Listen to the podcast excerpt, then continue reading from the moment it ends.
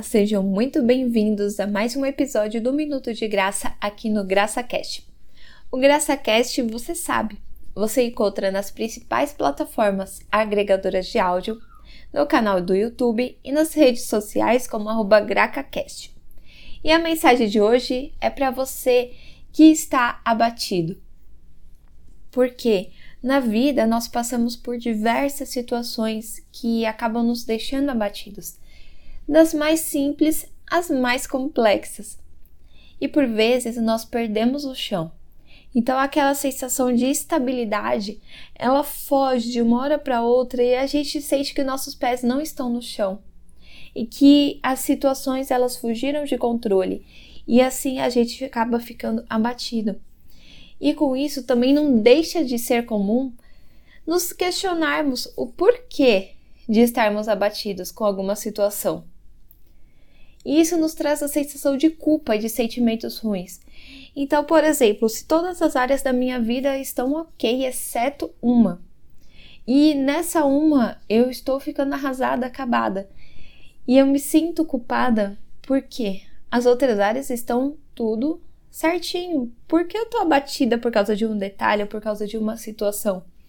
E isso é, acaba trazendo esse sentimento de culpa por que eu me sinto assim?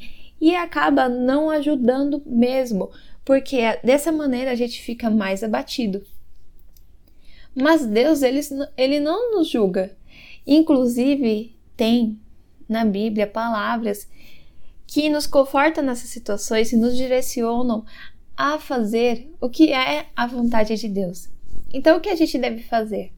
Lá em Salmos, no capítulo 43, versículo 5, nós aprendemos que, mesmo quando nos questionamos o porquê de estarmos abatidos, nós devemos esperar em Deus, porque Deus é o nosso Deus, nosso Deus da salvação. Ele nos salva, ele nos acalma, ele é a nossa luz. Então vamos ler o Salmos 43, versículo 5. Por que está abatida, ó minha alma? E por que te perturbas dentro de mim? Espera em Deus, pois ainda o louvarei o qual é a salvação da minha face e Deus meu. Então, nesse salmo, o salmista se questiona por que sua alma está abatida. Ele questiona a si mesmo: por que está abatida a minha alma? E por que te perturbas dentro de mim? Esse abatimento, então, traz uma perturbação dentro dele. Só que ele conclui nesse mesmo versículo: espera em Deus e ainda o louvarei. Então ele vai esperar em Deus e louvar a Ele também.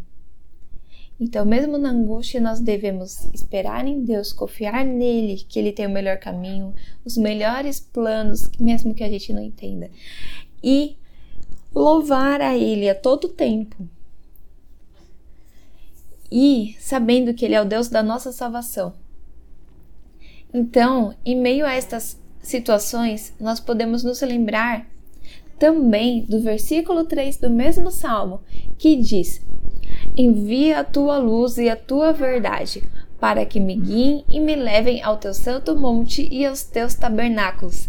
Então, que a gente peça a Deus para que Ele envie sua luz para que nos guie no caminho que Ele propôs para nós, que Ele propõe para nós. Então, vamos desejar que Ele, enviando a sua luz, vamos pedir a Ele em orações para que ele nos guie, para que a gente perceba o caminho certo, que a gente enxergue o que ele está nos mostrando, que escute o que ele está nos falando. E a gente então não deve se esquecer que Deus é luz, é abrigo e é força para nós. E nele a gente deve se refugiar. Sabe aquela sensação de que a gente deve, que a gente precisa fugir dos problemas, das situações, da nossa rotina por causa do que nos abate, se feche no seu quarto e se refugia nele.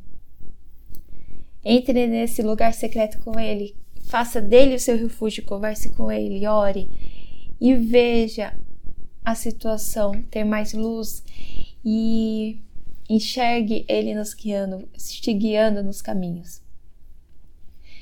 E a gente pode ver em Salmos 46, versículo 1, que está escrito assim: Deus é o nosso refúgio e fortaleza, socorro bem presente na angústia. Então, qual que é o nosso socorro? É Deus. Muitas vezes a gente quer desabafar com alguém e não tem com quem falar.